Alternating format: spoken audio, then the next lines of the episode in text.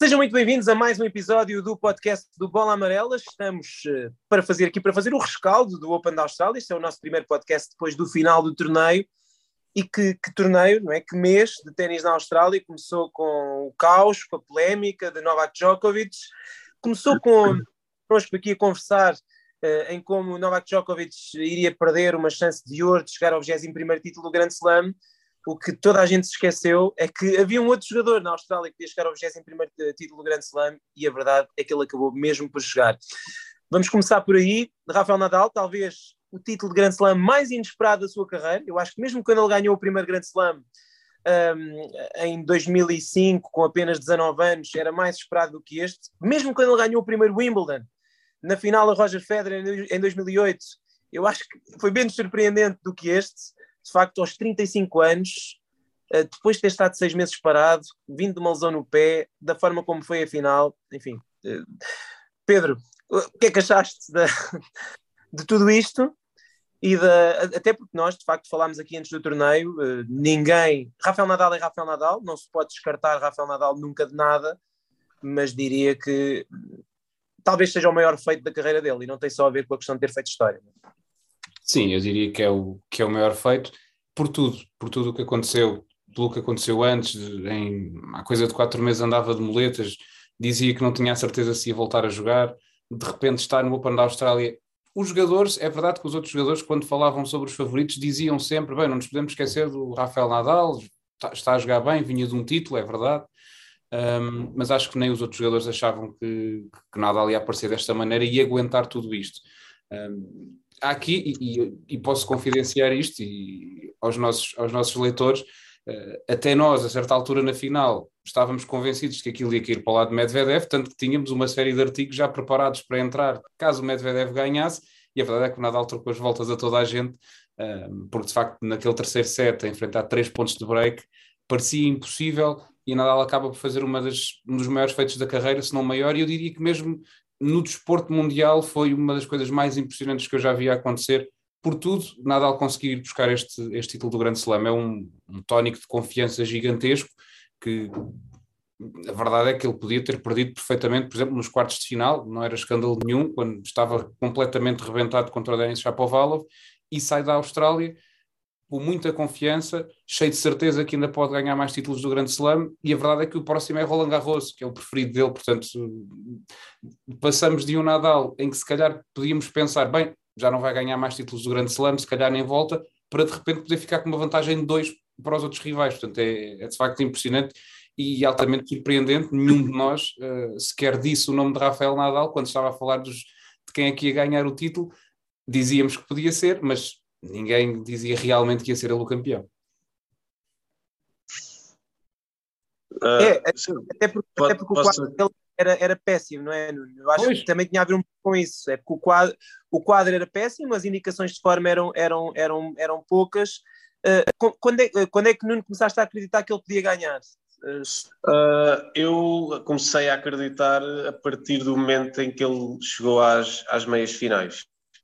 Uh, eu, porque, lá está, apesar de ele ter uh, um dos quadros, aliás, nós na antevisão falámos que poderia ser um dos quadros mais difíceis da, da carreira do Nadal em, em grandes slams, mas as coisas também se começaram ali a alinhar quando os potenciais uh, adversários perigosos caíram, caíram muito cedo. Era, o, único era resistiu foi, o único que resistiu foi o Caixa 9, da lógica foi o Caixa 9, o único. Exatamente, mas o, o Caixa 9 é daqueles uh, tenistas que uh, parece que aquilo também nunca vai, nunca vai passar muito dali. Uh, nunca ouvi, sinceramente, como uma verdadeira ameaça. Eu achei que o Kokinakis na segunda ronda poderia ser uma grande ameaça. O Karatsev nos oitavos de final também poderia ser uma grande ameaça. E depois tinha o, o Zverev nos potenciais quartos de final. Todos eles perderam. Uh, o Chapovalov, sim, foi um, um grande teste que, que o Nadal uh, soube resistir. Mas depois lá está, nas meias finais, Uh, eu nunca acreditei que o, que o pudesse derrubar uh, o Nadal. Depois, na final, aí sim estava totalmente convicto de que o Medvedev ia vencer. O próprio encontro indicava isso, mas depois, é, é, é, esta final é, é, daquelas coisas, aquelas frases feitas, daqueles clichês de que o resto é história e, e, e foi mesmo história máxima no ténis e no desporto mundial. É, eu, eu acho que só, só, mesmo, só mesmo o Nadal para ganhar aquele encontro.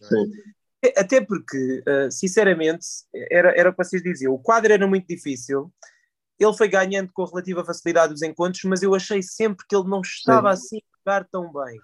E sim, a jogar dava, bem, dava a entender que se fosse testado a sério que aquilo poderia perfeitamente correr mal eu, eu acho que ele estava a jogar QB, porque ponto, do ponto, de vista tático, para ele é, é mel defrontar o Chapovalov ou, ou, ou o Berrettini. O Chapovalov, o, aquele jogo, aquele jogo com o Chapovalov foi uma, uma, uma, uma situação que, diante de qualquer outro adversário um pouco mais experiente, o Nadal dificilmente teria ganho aquele encontro, e ele próprio reconheceu, porque ele estava completamente vazio do ponto de vista físico. Só que o Chapovalov, pronto, já faz sempre a festa, independentemente de ter um adversário lesionado ou não, ou limitado do outro lado. E o Nadal, o Nadal continua a ser o Nadal quando está do outro lado, mesmo que esteja com dores ou que esteja fisicamente é mais. está sempre, por isso. Sim, sim. fisicamente mais diminuído. A verdade é que ele nunca deixa de lutar uh, e também serviu, serviu, razoavelmente bem ao longo de toda a, todo o torneio, que também, também o ajudou em alguns momentos críticos. Agora, tanto esse jogo como o Chapovalov, como o jogo com o Berrettini, foram jogos em que ele teve de jogar QB. O jogo com o Berrettini, então, foi um jogo perfeito do ponto de vista tático, em que ainda por cima, em que ainda por cima foi jogado em condições de recinto coberto, o campo estava, chovia muito, o campo estava muito lento, e ao contrário do que, se pode, do que se possa pensar, e normalmente o Rafa até não gosta muito de pisos rápidos muito lentos, ele até gosta de jogar em, eh, em, em, superfícies em que a bola até salta muito e anda. Aliás, ele jogou toda a semana até às meias finais, uh, jogou toda a semana de dia e ao sol, acho que com exceção do jogo com o Caixa 9. Uh, mas, mas o facto do campo ter estado mais lento, a bola do Berretini simplesmente não passava por ele, que é uma coisa que, que, o, que, o, que o Rafa obviamente gostou, defendeu-se muito bem, conseguiu contra-atacar quase sempre bem, teve ali um set em que jogou um, dois maus jogos, eh, o que aconteceu mesmo com o Caixa Nova, em que ele também perdeu um set, jogou um, dois maus jogos e acabou por, por ceder um set, mas a verdade é que o encontro pareceu sempre controlado. Na final, eu também, achava, eu também achava que ele ia perder pelo simples facto de que, neste momento, o Medvedev, em piso rápido, é, podemos argumentar que, que é o melhor jogador do mundo, se não for, anda lá muito perto. Sim. E depois tem uma coisa, diante do Djokovic e do Nadal, uma coisa que eles não estão habituados a encontrar nem no próprio Roger Federer, que é um jogador que não só tem um grande serviço, nesse aspecto e pode finalizar os pontos cedo, nesse aspecto é um jogador perigosíssimo, mas como aguenta, normalmente aguenta-se perfeitamente com eles da linha de fundo e por isso é que é, é, o Zverev tem também um bocadinho esse estilo, mas não, não é tão, tão consistente e não defende tão bem. Mas, mas as dificuldades que o Djokovic tem tido e que o Nadal obviamente também tem em piso rápido entre estes jogadores têm a ver com o facto deles, antigamente, qualquer jogador, se eles entrassem em batalha física de troca de bolas, eles acabariam por ganhar mais tarde ou mais cedo.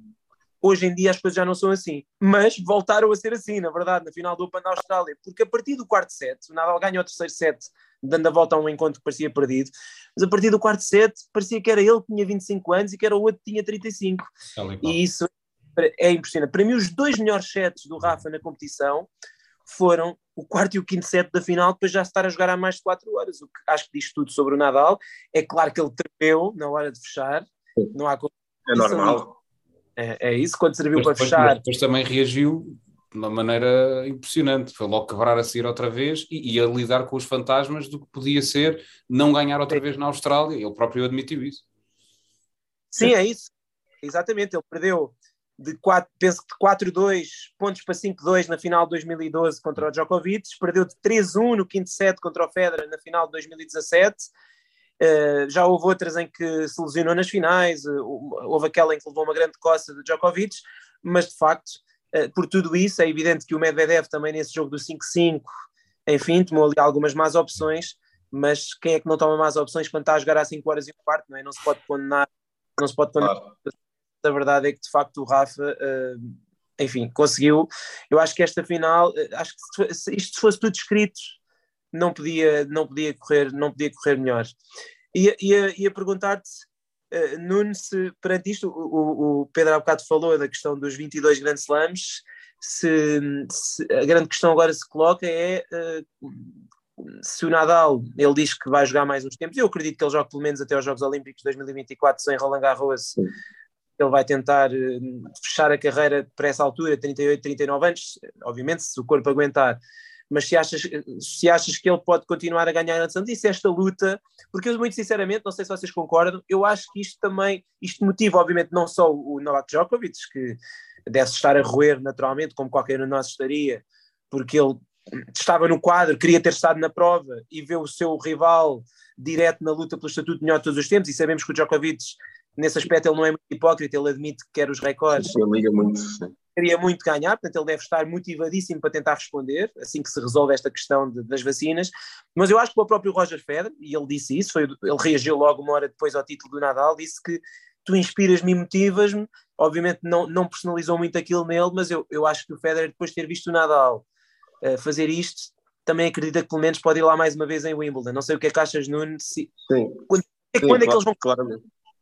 É, é assim, esta conversa, quando é que eles vão quebrar, já dura há, anos, não é? E a verdade é que eles continuam a mostrar que, que estão lá.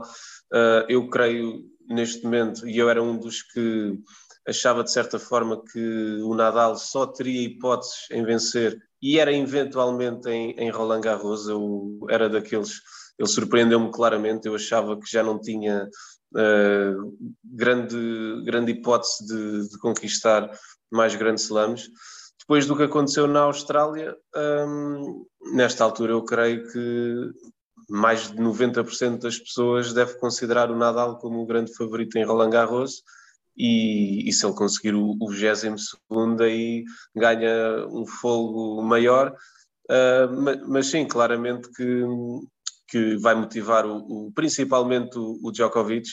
Uh, se, nós, se nós dizíamos que ele, enquanto não chegasse ao, ao, topo dos grandes slams, nunca iria parar de jogar, então agora é que, que não vai de certeza, porque ele não vai querer uh, ficar para trás.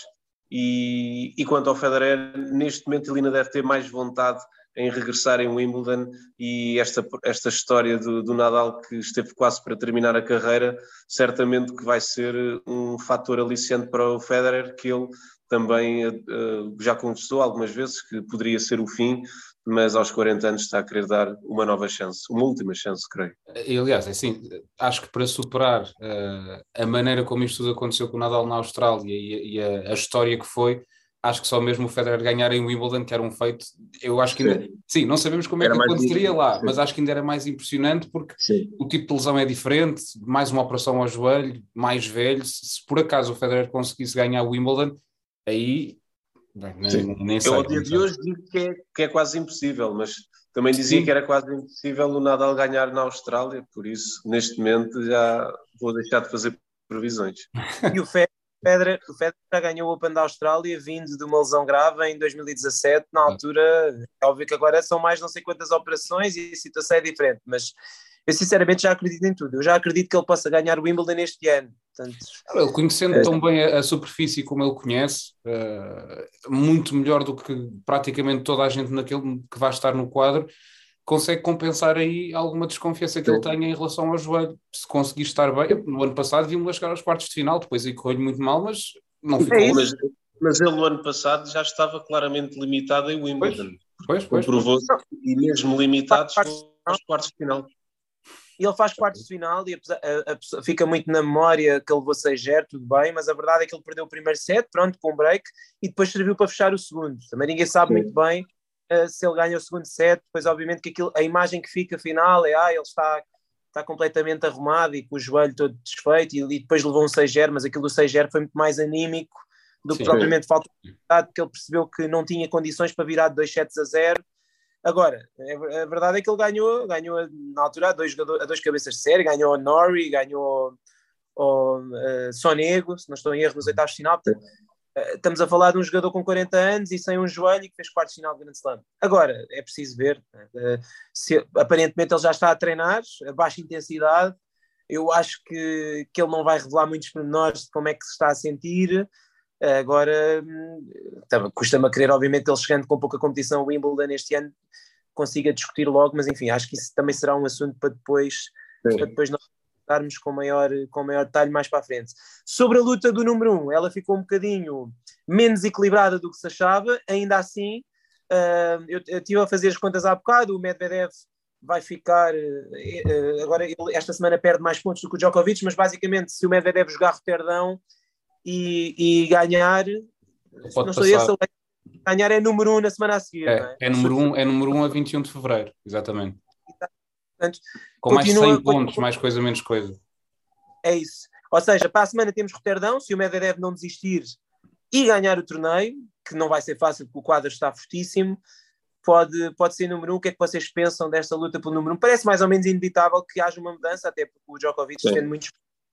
Sim, eu, eu acho, eu acho que vai ser inevitável Djokovic cair, não tanto por causa da questão dos Masters 1000 nos Estados Unidos agora eh, em março, mesmo que ele não possa ir lá porque ele não defende muitos pontos, ahm, não vai ter muitos pontos a cair nessa altura, mas parece-me que vai ser inevitável, até porque esta questão da vacinação não se vai resolver, a não ser que ele se vacine.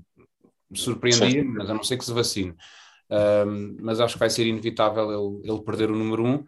Agora, acredito é que esta questão possa ficar toda mais, hum, mais interessante da maneira como aconteceu uh, este Open da Austrália, porque de repente está o Medvedev claramente mais próximo de lá chegar, mas o Alexander Zverev, e acho que também é por isso que ele está a jogar agora Montpellier, que são mais de 250 pontos que ele pode ganhar uh, para sonhar com isso, o próprio Stefanos Tsitsipas e quem sabe Rafael Nadal, porque não é todo descabido ele conseguir chegar lá acima, é difícil, mas não é descabido, portanto acho que Sim, na segunda, na segunda metade do ano não jogou, não é? Eu acho que o Exatamente. Nadal vai luta a partir do Wimbledon. Exatamente. A partir daí, Nadal pode, pode sonhar com regressar a número um. Acho que ainda era mais impensável do que ganhar o Open da Austrália.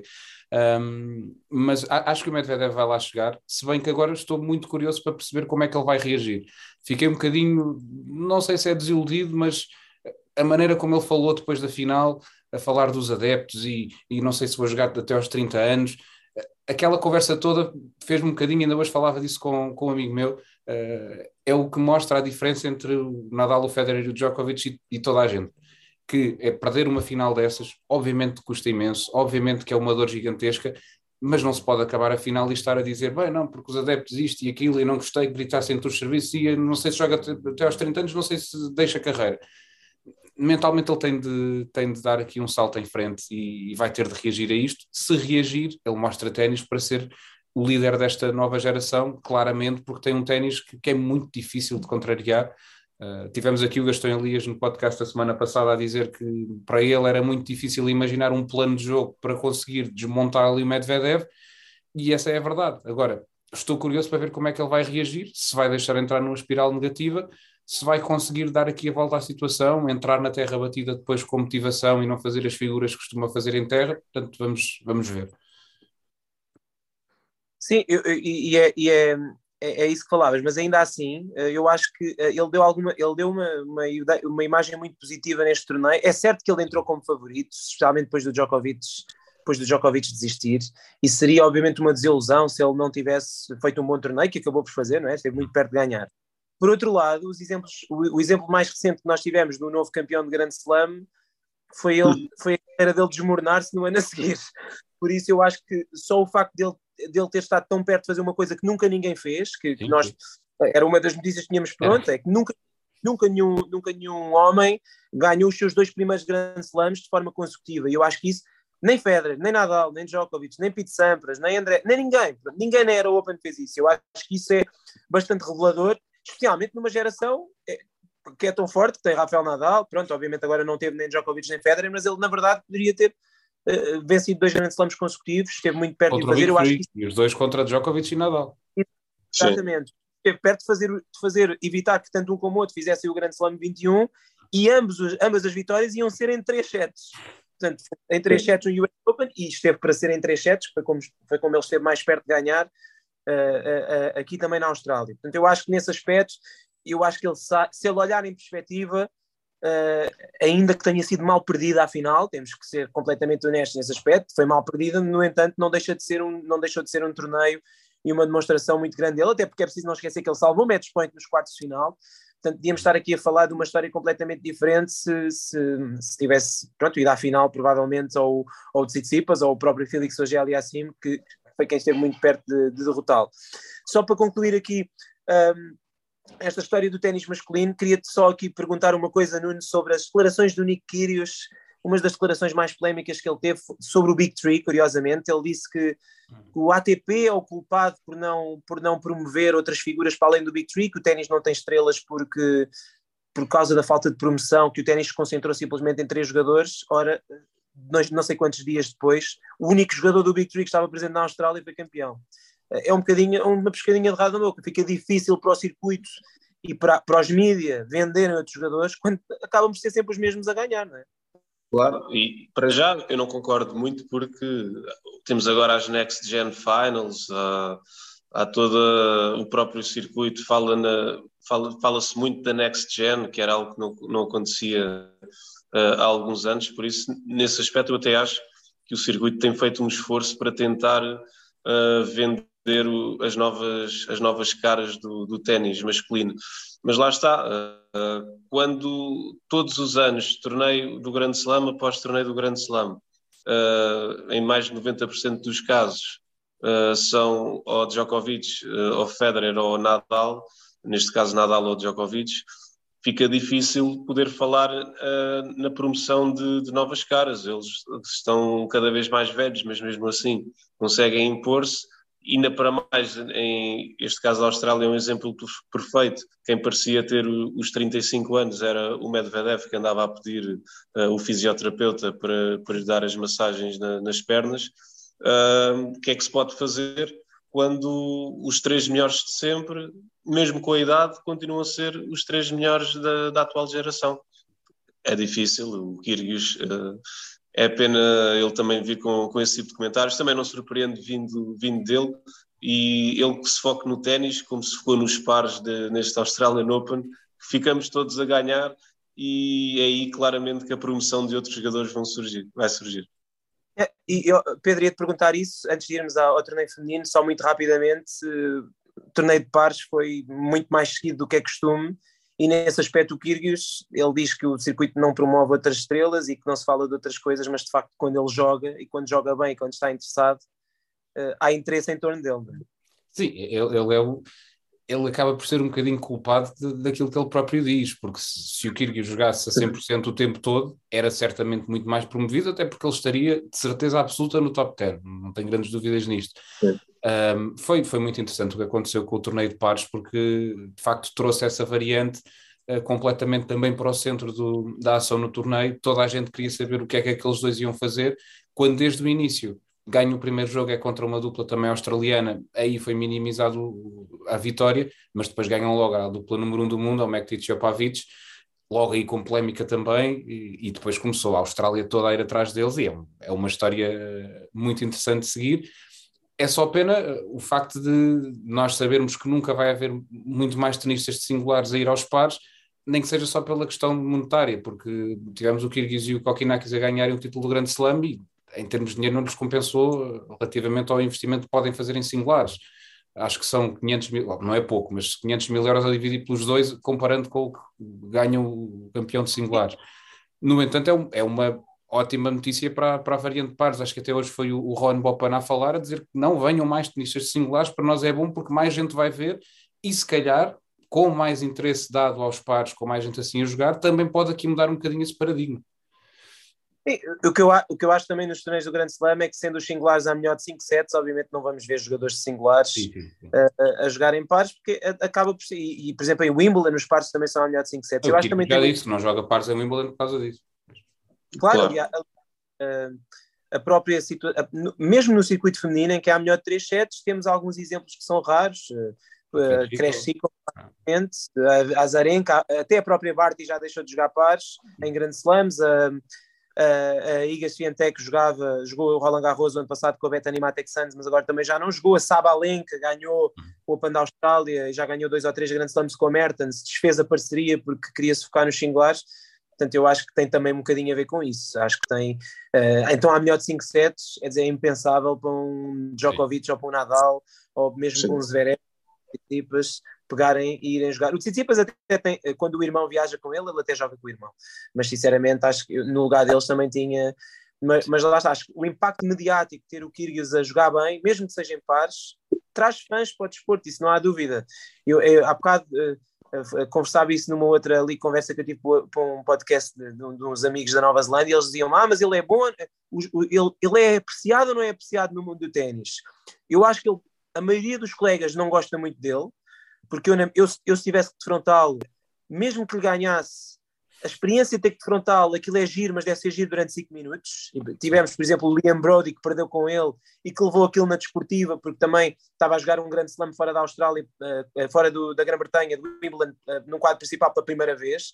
E óbvio que gostou da experiência e também sabia que não tinha muitas hipóteses. Mas imaginem, o circo que não é, ter que defrontá-lo, aqueles, então aqueles jogadores de paz, aquilo tem sempre os dois lados da moeda, aquilo é muito giro, mas ao mesmo tempo é um, é um suplício. Tivemos as declarações do Michael Vinas, os próprios croatas também não gostaram muito da forma como ele celebraram. Eu acho da perspectiva dos fãs, sem dúvida, um valor acrescentado. Quanto mais Kirgios, eh, aliás, nós sabemos, não é?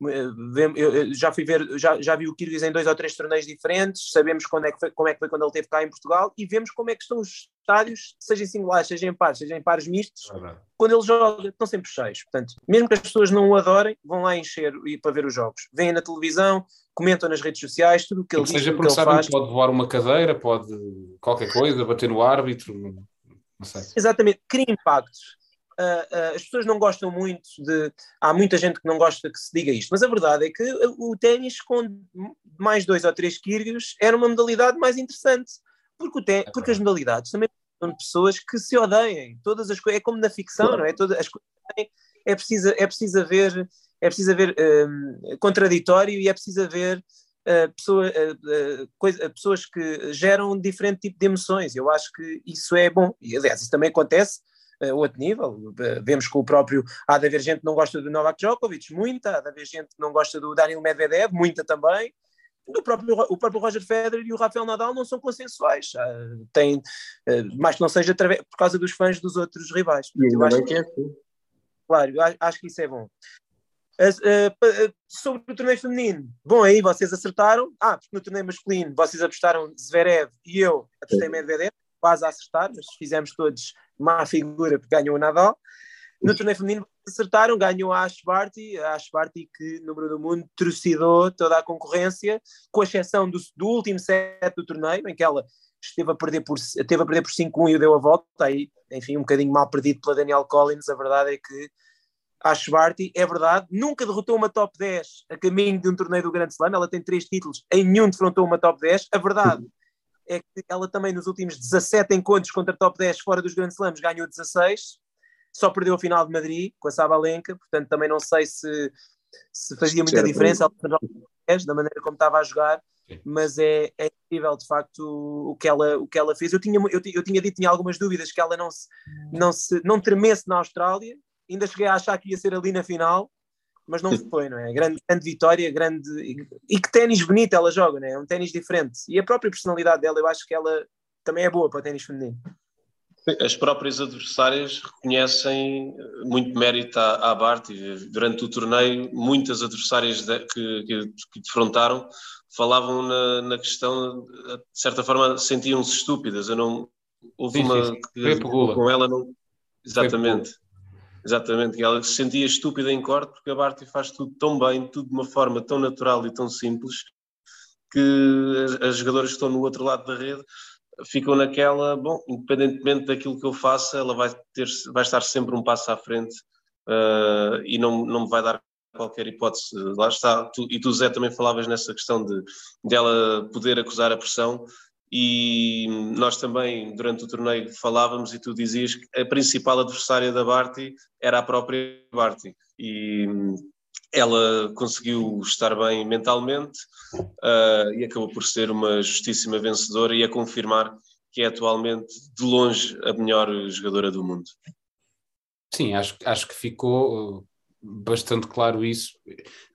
Talvez pudesse ser, acho que ganhava na mesma, mas talvez só mesmo a Naomi Osaka porque mostrou ter uma atitude positiva contra a Anisimov. A Anisimov fez um jogo incrível para, para ganhar a Osaka, mas talvez esse confronto pudesse uh, mexer ali com, com a Barty um bocadinho, até por ser oitavos de final, podia ali jogar um bocadinho com ela. De qualquer das formas, acho que, que ficou demonstrado que ela está uns furos acima de toda a gente neste momento. Estamos a ter aqui Sim. um bocadinho a conversa e, e falo da Barty curiosamente, como falei da Naomi Osaka o ano passado, acho que como falávamos todos, a pensar que depois daquele Open da Austrália que havia a Naomi Osaka e depois o resto.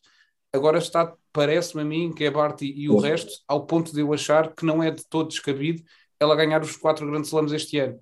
Uh, é, difícil, assim. é, é, difícil, jogar mas assim. jogar assim há a questão do Sim, US Open, é difícil, mas, mas pode. Eu, sinceramente, eu acho que no ténis, no ténis feminino tem que ser para algumas dificuldades em acreditar nisso, mas a verdade é que nos últimos, os últimos, uh, o último grande slam calendário foi de uma mulher, foi da Steffi Graf, e depois a Serena também esteve muito perto, um par de vezes, e ganhou o Serena Slam duas vezes, ganhou os Grand Slams todos seguidos, só não foi, foi no mesmo ano. Mas a verdade é que, enfim, eu continuo a achar que a Osaka, ao melhor nível, é a melhor jogadora em piso rápido. Agora, também ninguém ia adivinhar o ano passado, e quando aqui dissemos, não ia adivinhar aquilo que se passou na vida dela. De facto, ela, eh, ela teve, não foi uma lesão, mas é uma lesão de outro género. Ela passou bastante mal uh, do ponto de vista mental e, e, e, agora é como se tivesse recomeçado o zero, como se viesse lesionada. E eu acho que acho que sim, acho que vai ser interessante ver, ver como é que, como é que a Naomi Osaka e não só uma série de jogadoras que vão ter que recomeçar do zero, a Kenny saiu do top 90, a Osaka saiu do top 80, a Serena saiu do top 200 e eu acho um bocadinho como, como vai acontecer com o Federer e com o Dominic Thiem, vamos ver o que é que ele vai fazer agora nestas semanas. Pode ser que ainda ganhe alguns pontos antes de perder o, os pontos que faltam de Indian Wells 2019. O próprio Del pontos... Potro também vai ser interessante ver como é que vai voltar. Sim, nós podemos ter, no outro dia estava a pensar, já estou a imaginar uma primeira ronda do Wimbledon, Federer Djokovic, era giro. É possível. Uh, ou uma segunda ronda, ou uma terceira, quer dizer, Uh, Aliás, no... podia, podia, ser a Federer Djokovic e Murray Nadal. Sim, é, é, ou seja, vamos ter, acho que vamos ter, vamos ter tempos muito interessantes no ténis feminino, ver a Osaka jogar agora, uh, por exemplo, em Indian Wells, ter que jogar a primeira ronda, não ser cabeça de série, ter que passar pela época terra batida e pela relva, que são épocas em que ela não, não normalmente não joga tão bem uh, sem ter grandes quadros, ou seja, vai ter, ela vai ter que saber sofrer uh, e vamos perceber se ela vai saber a Barty, eu acho que ela vai continuar a gerir a carreira dela mais ou menos focando, ela o ano passado, se bem se lembram, ela não foi às, às WTA Finals, uh, o que de certo, de certo modo também criou uma certa imagem de que talvez até, até a Muguruza estivesse em condições, porque ganhou esse torneio, de chegar aqui e vir com mais confiança, a verdade é que acabou por ser uma desilusão, a Osaka não se pode dizer que tenha sido uma desilusão, uh, se bem que aquele, aquele encontro foi muito bom, mas foi um bocadinho desgarrado, porque eu achei que naquele encontro ela respondeu muito mal ao serviço, ou seja, ela jogou bem quando a bola estava em jogo, mas uh, 30, 40 respostas para fora, a Anisimova não serve assim tão bem, e eu acho que esse é que foi o maior problema da Osaka, acho que faltava-lhe algum ritmo competitivo, e aquele jogo, aquele, aquele, a dificuldade daquela rival apareceu cedo demais no quadro. Uh, por isso é que eu acho que ela também se passasse, e teve match point, se passasse e se defrontasse a Barty, eu acho que ela teria algumas dificuldades, porque a Barty parecia completamente fluida já dentro do torneio, e a Osaka normalmente precisa de mais, precisa ganhar ritmo, e quanto mais passa as rondas do torneio, aliás, vimos o ano passado no Open da Austrália, também teve quase a perder com a Muguruza, sobreviveu e depois uh, varreu as adversárias na, na fase final. E eu acho que a Osaka precisa um pouco disso. Agora, por outro lado, não está inscrita em nenhum torneio em fevereiro, portanto eu também não sei o que é que ela está a pensar fazer da carreira dela, eu acho que ela precisa de jogar. Também não há muitos torneios da WTA em fevereiro, que é, que é há menos não, de metade do torneio ATP.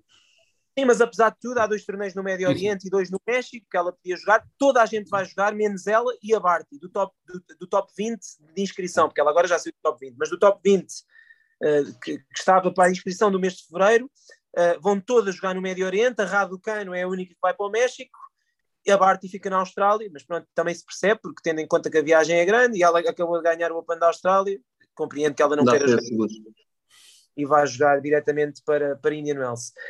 Mas enfim, não sei se há aqui alguma temos, temos aí dois ou três minutos, não sei se há alguma nota final que queiram dar sobre, sobre enfim, sobre o que se tenha passado no torneio ou se, ou se podemos fechar já projetando. Eu, eu, eu acho que, eu, eu acho que há, na Austrália houve aqui um bocadinho também uma, uma janela para o futuro com jogadores como o Felix Ogel e Assim, que esteve muito perto de, de, ir às meias finais.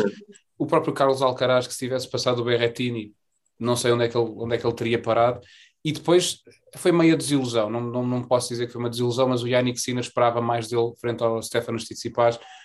Tsitsipas fez um jogo brutal para desmontar completamente o Sinner, mas tivemos também aqui estas três janelas aqui para o futuro, podem ser três jogadores que, quer dizer, o Félix Agel assim já tem estado nos últimos grandes slams muito bem, mas que este ano podem uh, andar aí bem claramente na luta.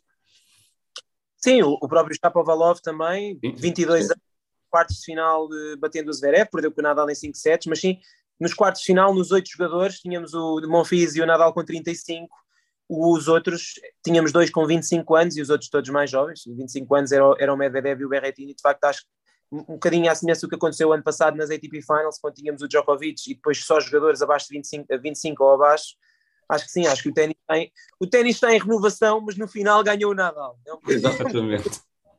vamos lá ver, vamos lá ver como é que vai ser nos, nos próximos, nos próximos Grand Slams. Roland Garros vai ser interessante, até porque vamos esperar que o Dominic Thiem apareça, apareça sabe que ele em terra batida, se aparecer a 100% da condição física, eh, tem que ser considerado também um jogador a ter em conta para, para, finalmente, para finalmente ganhar em terra batida.